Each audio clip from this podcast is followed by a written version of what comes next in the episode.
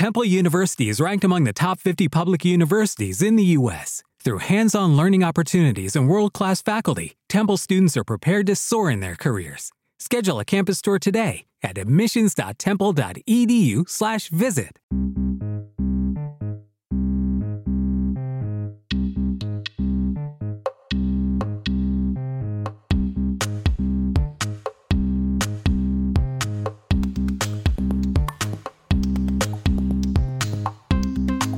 Alto Rendimiento estamos con Adrián Feria, licenciado en Ciencias de la Actividad Física y el Deporte.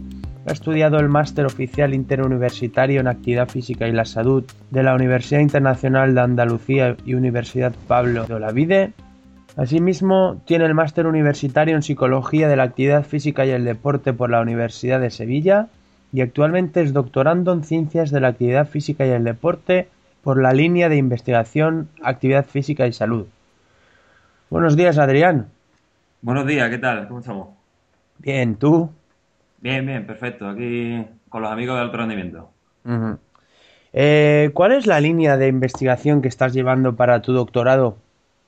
Pues bueno, eh, la línea de investigación, como, como bien has anunciado, eh, se trata de actividad física y salud, eh, concretamente la prevención de, de lesiones deportivas.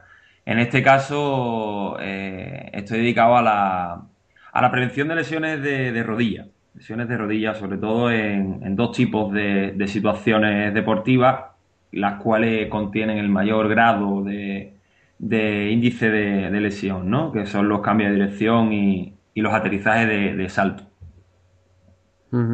Dentro de las lesiones de rodilla, ¿las, las estás eh, analizando todas o estás especializado en alguna específica? Sí, bueno, sobre todo, eh, ya te digo, en las dos pruebas que, que son las que llevo a cabo, eh, o las que hemos llevado a cabo en el laboratorio, en pruebas de, de laboratorio, eh, sobre todo el papel que juega el ligamento cruzado anterior eh, en ese, en esas pruebas, ¿no? En ese cambio de dirección y en ese aterrizaje de, de salto, ¿no? Eh, concretamente, mm, qué tipo de lesión y qué tipo de, de parámetros influyen en, cada lesión. Eh, evidentemente no, pero sí cuáles son los parámetros que afectan a, una posible lesión de rodilla, tanto en, cambio de dirección como en aterrizaje de salto, ¿no? Y en el papel fundamental, eh, sobre todo del ligamento cruzado anterior. ¿Cuáles serían entonces estos parámetros que, que pueden afectar?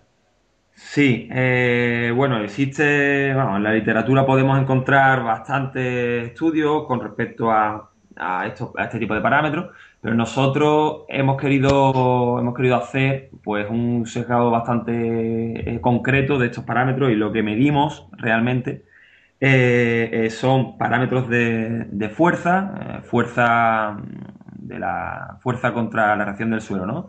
Eh, triaxial, es decir, en el eje X, en el eje Y, en el eje Z. Eh, hemos medido también eh, por goniometría cuál es el ángulo de flexión de contacto y el ángulo de flexión máxima de la rodilla cuando se ejecuta esos movimientos, el cambio de dirección abiertos y cerrados y en los aterrizajes. También cuál es la actividad electromiográfica eh, de la musculatura anterior y posterior, concretamente del recto femoral y, y de la, del bíceps femoral. Y en ese, en ese momento concreto, que es el cual se produciría o el de mayor riesgo de lesión de rodilla, y además también, pues bueno, la, por acelerometría, vemos también eh, cuál es la aceleración máxima que tiene eh, tanto el cóndilo medial como el, el maleolo externo con respecto a ese, a ese movimiento. Es decir, realmente eso lo que nos daría es información sobre cuál es el desplazamiento tibial en, en un cambio de dirección y, y en, un, en un aterrizaje de un salto. Imagino que todo esto lo tenéis medido antes de que la lesión se produzca. Sí, nosotros llevamos a cabo, en primer lugar, eh, hemos llevado a cabo un estudio con 250 personas, 250 sujetos, los cuales han llevado, pues bueno, se le, se le preguntaba de manera descriptiva que, qué tipo de actividad física hacían, cuántas horas, qué, qué modalidad, ¿vale?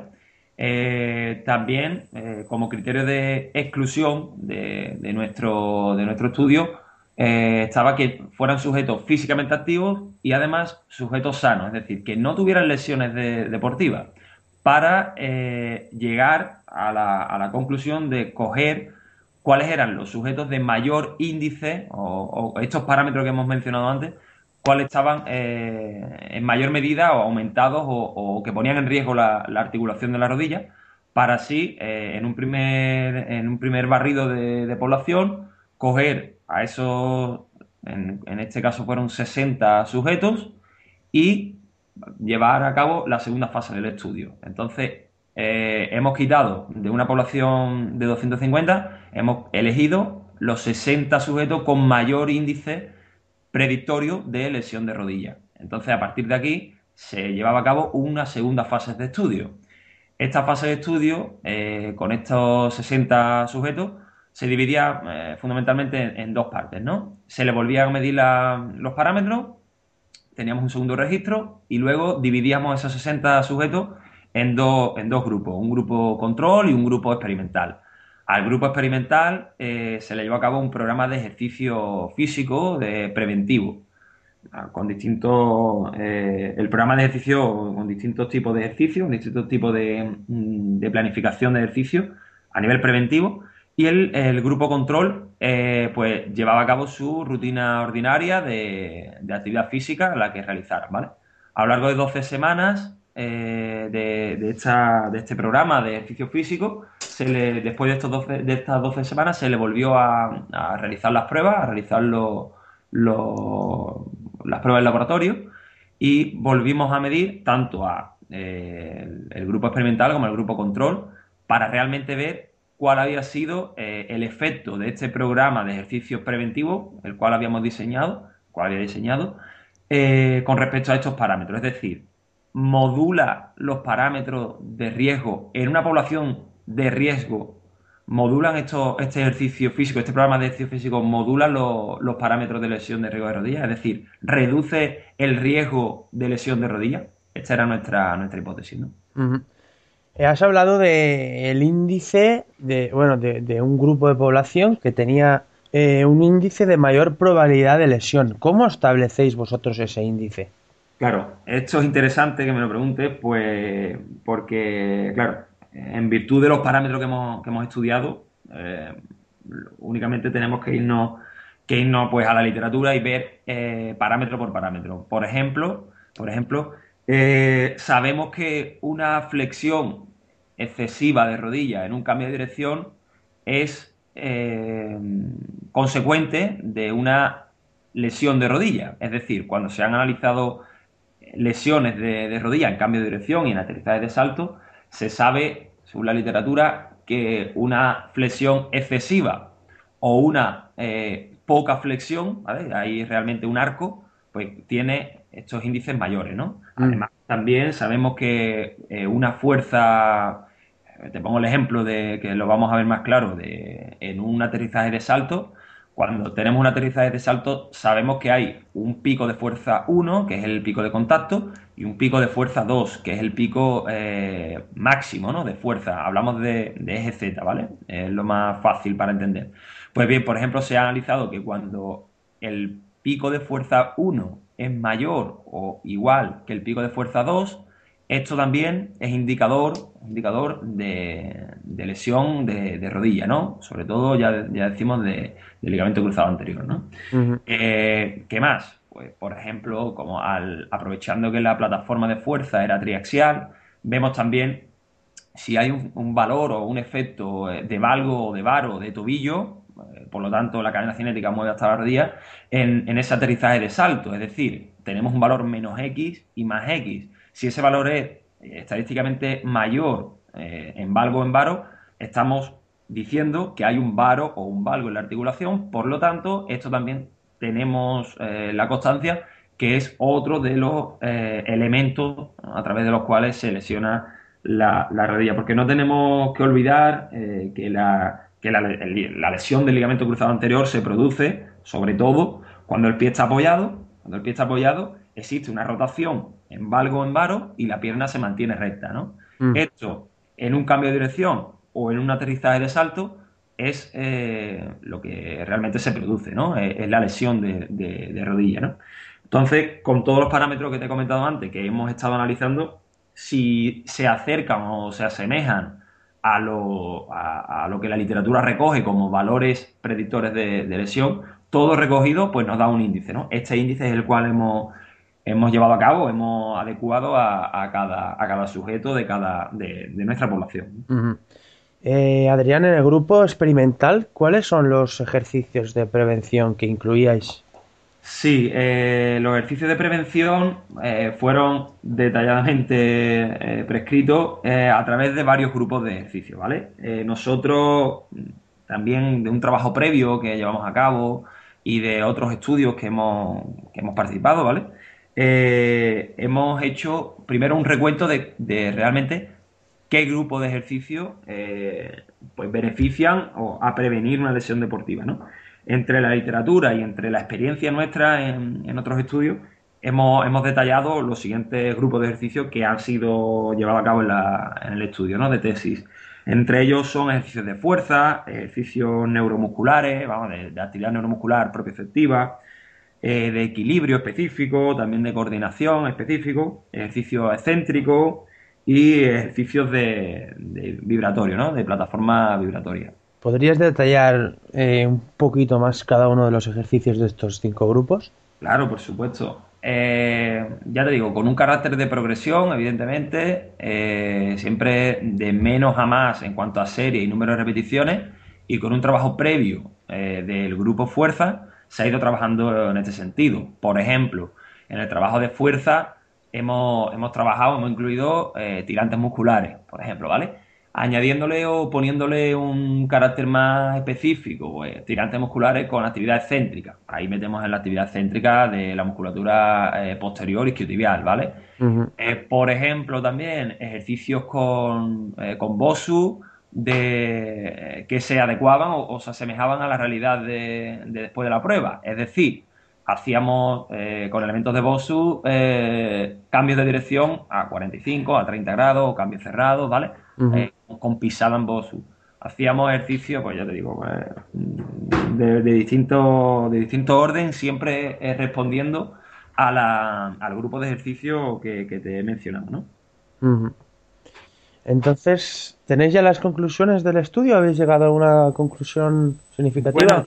Tenemos no todas porque el aparato con el cual hemos llevado a cabo el análisis de, electromiográfico y de, acelerometría, pues lo lleva a cabo eh, Bioplux, que es una empresa eh, portuguesa. Entonces, los informáticos nos están terminando de, realizar o de darnos el, cuáles son los resultados de esa materia específicamente puesto que, verás, el aparato te lo da, eh, te da los resultados en bruto, pero claro, te lo da por milisegundos, entonces tienes que registrarlo a través del software. Nos lo están terminando, de hecho, antes de ayer tuve una reunión con, con un compañero que, portugués que está, que está trabajando en el asunto. Y eh, en cuanto a lo demás, sí tenemos una, eh, unos datos previos, ¿vale? Entonces podemos afirmar, mm, desde un punto de vista eh, sí que me lo, me lo, aplico yo preventivo, ¿vale? Porque hasta que no tengamos todo el, conjunto de datos no me atrevería a, afirmar, pero sí podemos dar un pequeño adelanto y es que los ejercicios, perdón, los cambios de dirección eh, cerrados, es decir, los que se hacen hacia el lado eh, de la pierna dominante, ¿vale? Si son, si se hace con la pierna izquierda el cambio de dirección, pues los cambios hacia la izquierda o si es hacia la derecha, derecha con pierna derecha, esto, este tipo de cambio de dirección parece que aumenta los parámetros que hemos, que hemos medido, ¿vale? Parece que son mayores que los cambios abiertos. Es decir, podríamos decir que un trabajo eh, preventivo en cambios eh, cerrados sería más conveniente o sería eh, de primer nivel, de primer orden, antes que hacer trabajo específico de cambios abiertos. Esto por un lado. También hemos visto eh, en los sujetos en el grupo experimental que precisamente este tipo de programa eh, ha servido para, reducir en el grupo experimental con respecto al control tanto, ya te digo, la, fuerza eh, en plataforma, la fuerza en, plataforma triaxial, como en goniometría.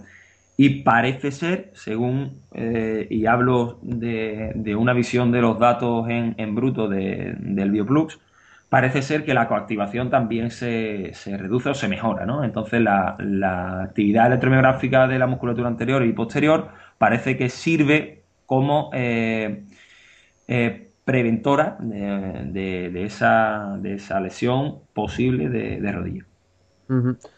Eh, estos ejercicios preventivos, que según lo que estás adelantando, sí que pueden influir positivamente en disminuir el riesgo de, lesión, ¿tú crees que todos los grupos de ejercicios afectan por igual? ¿Sabéis si individualmente cada uno de ellos también podría eh, disminuir este riesgo?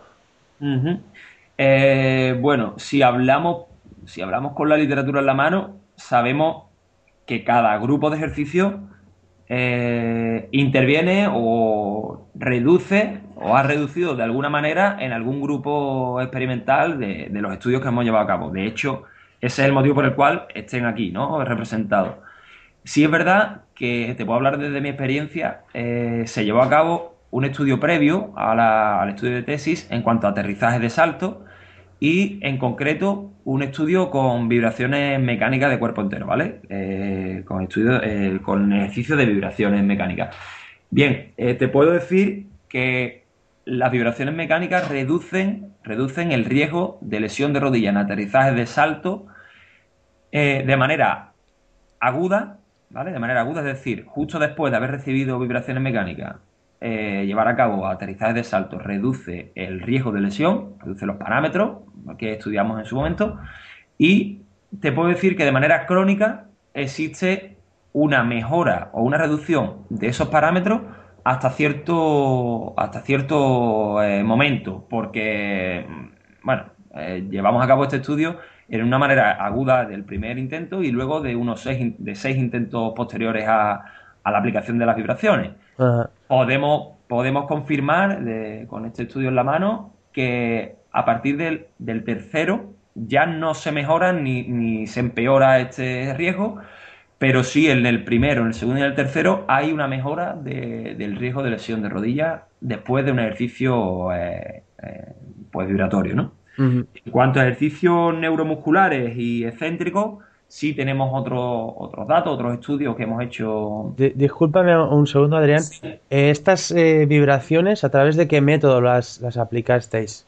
Sí, es trabajo de vibración, eh, pues bueno, con una plataforma en concreto, ¿vale? y bueno, lo, que más nos interesa, los parámetros, que creo que es lo que me estás preguntando, le, pues según también una revisión anterior de, de cuáles eran los mejores parámetros, los parámetros más acertados para para el aspecto salud, ¿vale? De, las articulaciones, vimos que era eh, pues, una frecuencia de 30 hercios, eh, un minuto de duración de la, vibración, eh, ejercicios dinámicos mejores que estáticos, es decir, hacer, por ejemplo, ejercicio de salto y equilibrio dentro de, fuera hacia dentro de la plataforma, o ejercicios de subida y bajada, o ejercicios, como ya te digo, distintos, distintos ejercicios y eh, a 4 milímetros de, amplitud. ¿no? Estos serían los parámetros ideales. ¿vale? Eh, Marzo da Silva, un autor súper reconocido en este, en este campo de las vibraciones mecánicas, así lo anunciaba en, eh, en, el último estudio de 2012, creo recordar,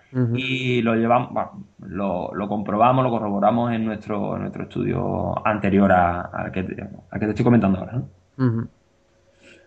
En cuanto a, por ejemplo, el trabajo eh, propioceptivo, neuromuscular y excéntrico, también tenemos datos de otros estudios que mejoran eh, ciertos parámetros de los cuales hemos estudiado. Por ejemplo, se ha hecho ejercicio eh, en polea agónica o ejercicios con trabajo de goma, distintos, distintas tipologías de ejercicios, y hemos visto cómo mejoraba también el efecto valgo y varo en cambios de dirección y hemos visto también, eh, pues eso, ¿no? y también el, en goniometría, en el trabajo de, en el aspecto de flexión de rodilla, en el cambio de dirección, hemos visto cómo también ha influido de manera positiva este tipo de, este grupo de ejercicio.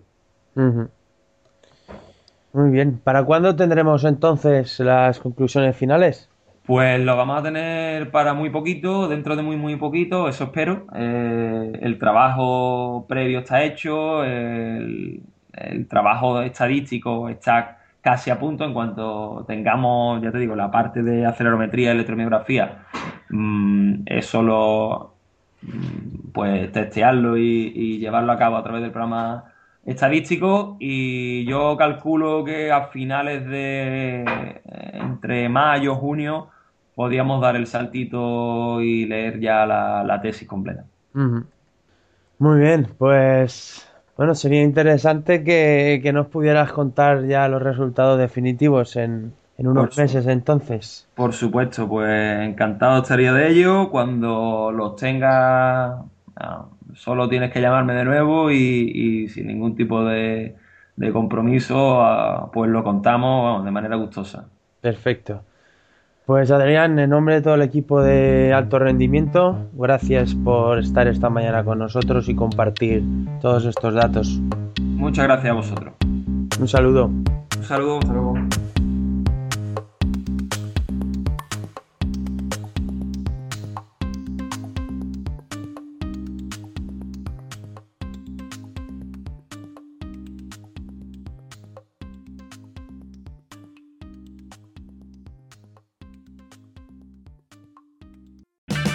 O'Reilly Auto Parts puede ayudarte a encontrar un taller mecánico cerca de ti. Para más información, llama a tu tienda O'Reilly Auto Parts o visita oreillyauto.com.